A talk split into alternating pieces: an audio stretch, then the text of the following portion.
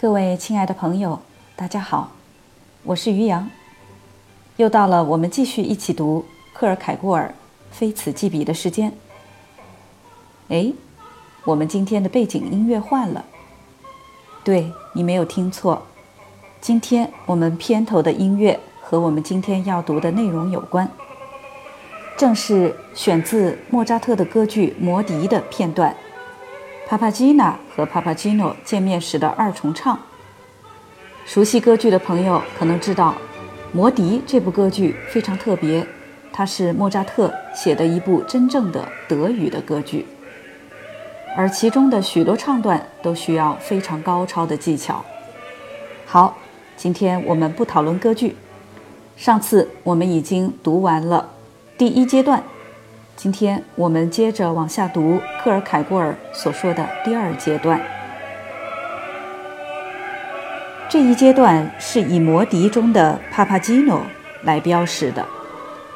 在这里，我们要做的工作，自然又是把那本质的从偶然的东西中区分出来，把那神话式的、虚构的帕帕基诺召唤出来，而去忘记那剧中的实在人物。尤其是在这里，因为这个剧中的人物已经和那各种各样可疑的含糊语流有了关联。在这一点上，我觉得有必要贯穿整部歌剧来展示。这歌剧的主题，作为歌剧主题来看，在其最深的根本上是失败的。另外，通过去观察。为什么这样的一种努力，即通过让一种更深刻的伦理观在各种各样的意义更为重大的辩证考验中，做出自己最初的尝试，而把这种伦理的看法安置进来的这样一种努力，是一种大胆的、完全跑到了音乐的界限之外的冒险。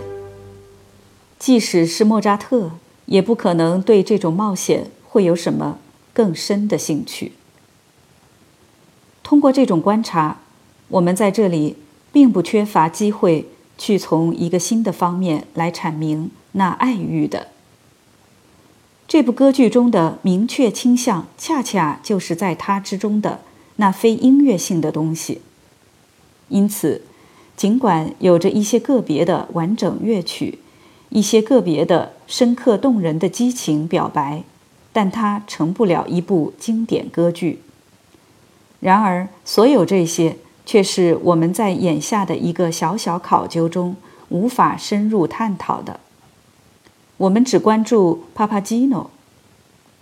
现在，这对我们是很有利的，哪怕不是出自别的原因，只是因为我们因此而不用去尝试着对帕帕基诺与。Tamino 的关系所具的重要意义，做什么解释了？这里稍微注解一下：Tamino 是魔笛中的王子，在 Papagino 的伴随下，经受了各种考验，最后他取得了胜利，并与自己所爱的 Pamina 结合了。Papagino 是一个快乐的捉鸟人，他和 Tamino 王子。在许多方面都形成了对立的反差，比如塔米诺是勇敢的，并且准备好了为真相、美德和公正而斗争，而帕帕基诺呢，虽然也是王子的伙伴，但他经常满脑子都是食物、酒和女人。好，我们接着往下读。这种关系就设计的角度看起来是如此深奥而富有思想性。以至于它对于纯粹的思想性来说，变得几乎是不可思议的了。对魔笛的这样一种处理，也许会让某些读者觉得太随意。既是因为他过多的关注帕帕基诺，也是因为他对整部歌剧的其余部分关注太少。他也许不会同意我们的做法。这种看法的原因，其实是在于。他不同意我们在对莫扎特的音乐的每一种看法上的出发点。这出发点，按我的看法，也就是唐璜。另外，我们确信，当我们在与唐璜的关联中去看大部分别的歌剧时，我们就显示出对莫扎特的最大崇敬，而我也并不因此会否认让每一部单个的歌剧成为专门研究的对象的重要性。欲求醒来，并且就像我们总是遇到的情形，我们首先是在醒来的那一刻才察觉到我们做过梦，在这里也是如此，梦已经过去了。这一欲求在之中醒来的苏醒过程，这一震动，把欲求和对象分开了。他把一个对象给予这欲求，这是一种必须被严格的坚守的辩证法。在欲求存在的时候，对象才存在；在对象存在的时候，欲求才存在。欲求和对象是一对孪生子。之中的一个不会比另一个更早的，哪怕是瞬间中的最小瞬间，到达世界。但尽管他们是如此绝对的一下子进入世界，甚至不会有像孪生子那样的时间间歇。然而，这一进入存在的意义，不在于这两者合一，而相反是在于这两者分离。注解一下，刚刚这里说的“进入存在”，有点类似我们英文中说的 “to be”。好，我们接着往下读。但是，那感官性的这一运动，这地震，在瞬间之中把欲求和它的对象相互无限的分割开。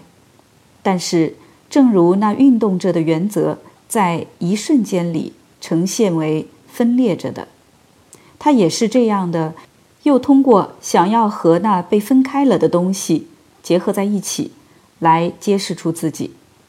分裂的结果是，欲求被从自己的实体性的弃于自身中拉扯出来，并且作为这一运动的一种结果，对象不再落入实体性的定性之下，而是将自己分裂成一种多样性。正如植物的生命依附于土壤，那第一阶段也是这样的，呈现在实体性的渴慕之中。欲求醒来，对象逃走，丰富多样的在其显现之中。渴慕将自己从土壤中解脱出来，并且开始自己的漫步。花朵得到了翅膀，并在这里那里。到处变换而不知疲倦的古意，欲求瞄准了那对象。另外，他也在自身之中被撼动，他的心脏健康而快乐地跳动着。那些对象迅速地消失和出现，但在每一次消失之前，都有一个享乐之此刻，一个触摸之瞬间，短暂而极乐。萤火虫般的闪耀着，变幻而轻巧，如同蝴蝶的触摸，并且也像它一样的无害。无数的吻，但如此快的享受，以至于这就像刚从这一对象这里取了，下一个对象已经在给予了，只在分秒之间会隐约的感觉到一种更深的欲求。但这隐约的感觉马上就被忘却了。在帕帕基诺身上，那欲求开始去寻找发现了。这一探索欲望是他之中的悸动着的东西，是他的喜悦。他没有为他的探索找到真正的对象，但是通过在丰富多样的东西之中寻找他所想发现的对象。他发现了这丰富多样的东西，这样欲求醒了，但没有被定性为欲望。如果我们回想一下，欲求在所有这三个阶段里都是在场的，那么我们就可以说，它在第一个阶段被定性为梦着的，在第二个阶段被定性为寻求着的。在第三个阶段被定性为欲求着的，就是说，那寻求着的欲求还不是欲求着的，而只是在寻求那他能够去欲求的东西，但没有在欲求这东西。因此，这样的一个描述，也许对于他是最有标识性的。他发现。于是，如果我们拿帕帕基诺和唐璜做比较，那么他们贯穿世界的旅行不仅仅只是一种探索旅行，而是更多。他不仅仅享受探索的旅行童话，而也是一个出去征服的骑士。我来，我看，我征服。注解一下：我来，我看，我征服。这是古罗马的凯撒大帝的名言。好，我们接着读。探索与征服在这里是同一的，甚至在某种意义上，我们可以说他在征服胜利之上忘却探索发现，或者那探索发现被留在了他的身后，因此他把它留给了他的仆人和秘书勒布拉洛。如果我想向帕帕基诺做记录的话，那么勒布拉诺所记起的这个名单，则是完全另一种意义上的东西了。帕帕基诺挑选，唐皇享受，勒布拉诺回顾观察。这之中的特性，就像每一个阶段中的特性一样。无疑，我是能够将之呈现在思想面前的，但总是只是它终止的那一刻。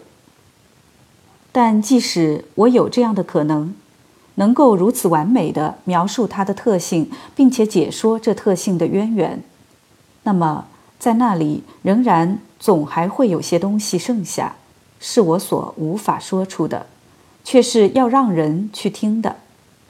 这东西太直接，以至于它无法在言辞之中被保留住。在这里，帕帕基诺的情形也是如此。这是那同样的歌曲，那同样的旋律，在它结束的时候，他又从头重新开始，并且不断的这样。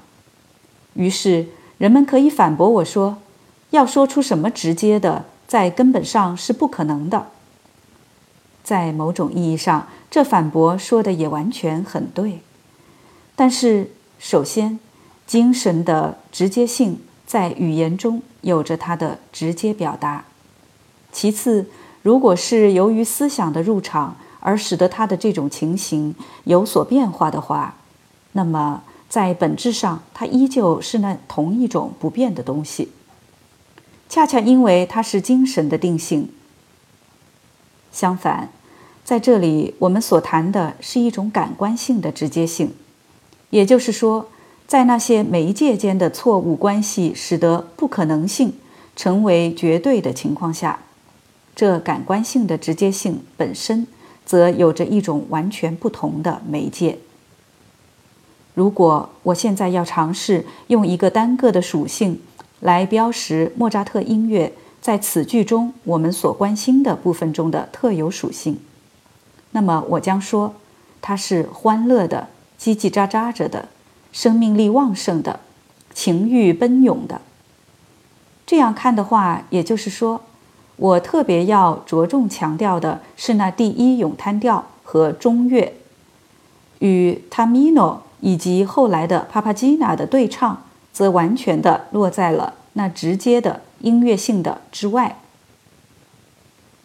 这里我们注解一下，刚刚说到的第一咏叹调是歌剧第一幕当中帕帕基诺演唱的一段。你们在这里看见一个捉鸟人，而我刚刚片头播的对唱则被克尔凯郭尔说成已经是落在那直接的音乐性的之外的一个唱段了。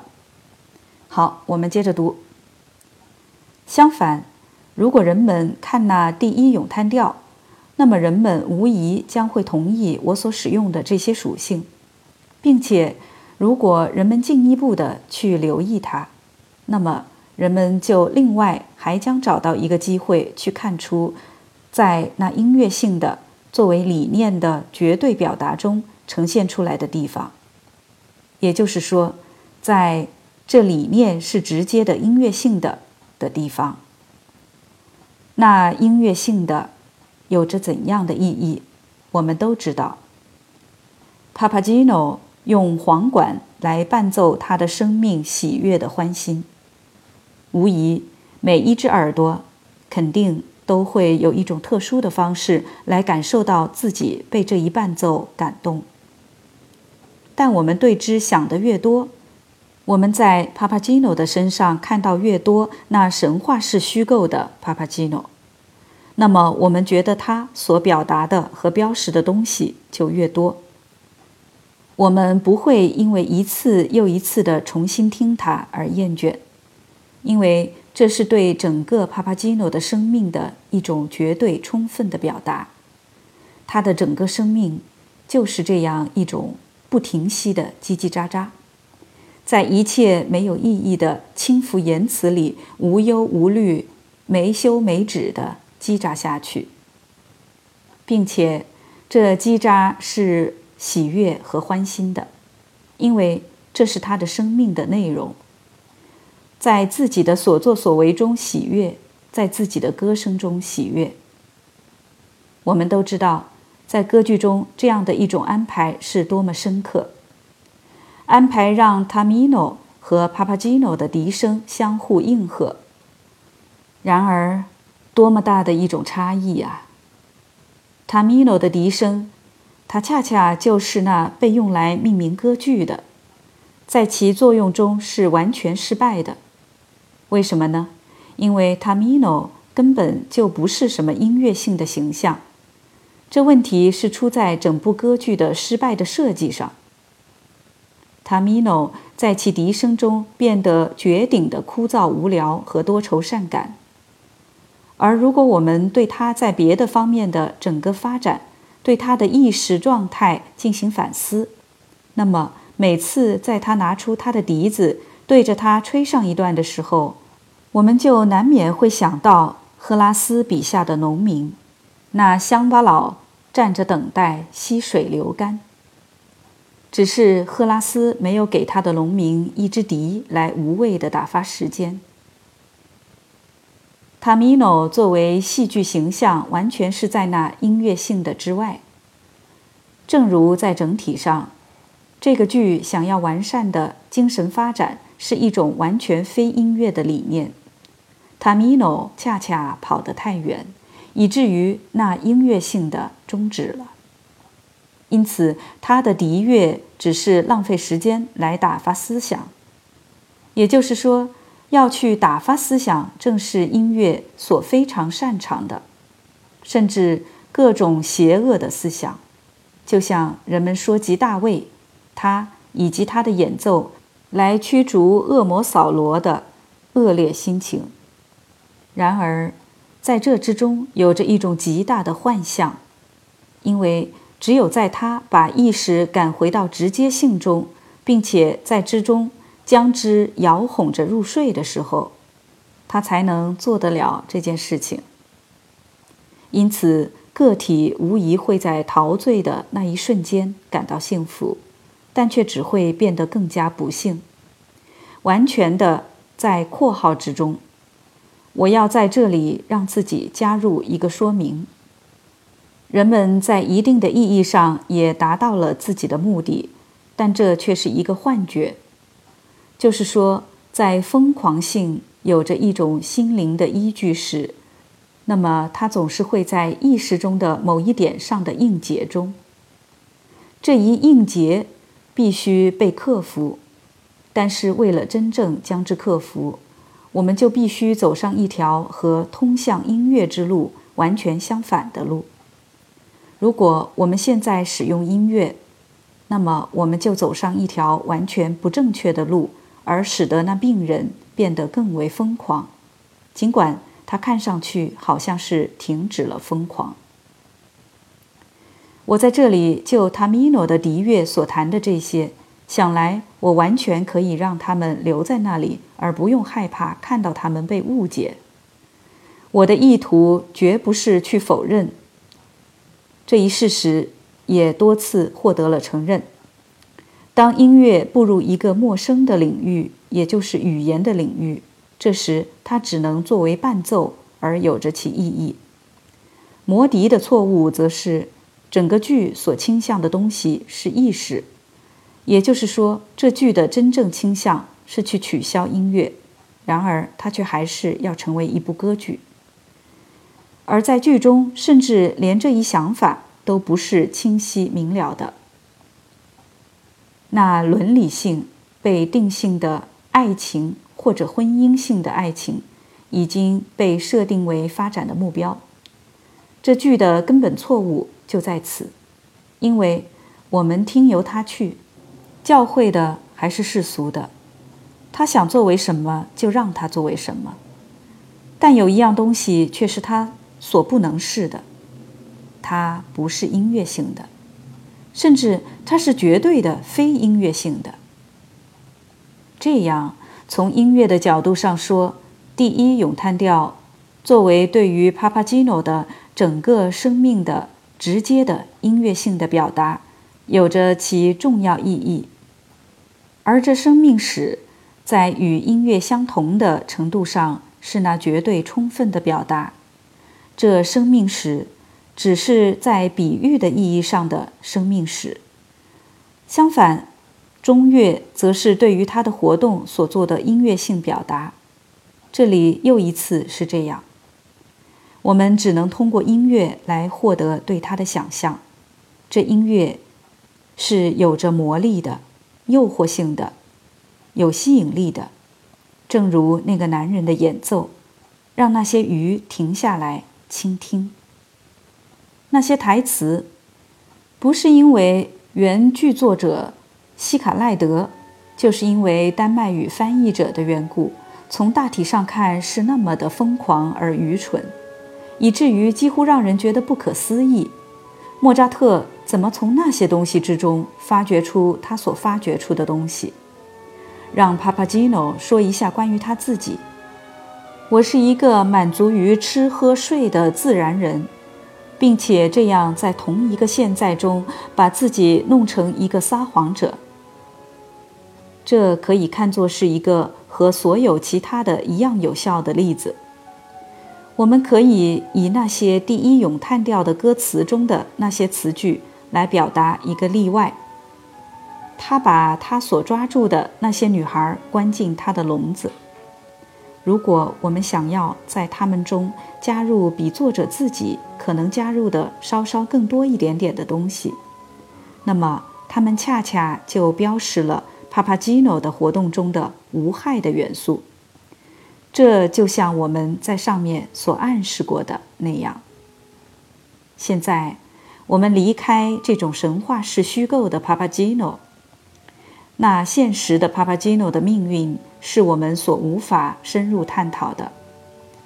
我们希望他和他的小帕帕基娜好运气，并且我们完全听由他去在让一片原始森林或者一整块大陆生养满许许多多小帕帕基诺中寻找他的快乐。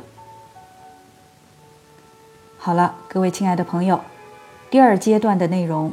到这里就读完了。到此为止，大家是不是听出来，欲求和欲求的对象之间的关系，在第二阶段已经与第一阶段不同了呢？今天的节目就到这儿，感谢大家的收听，我们下次再继续一起读。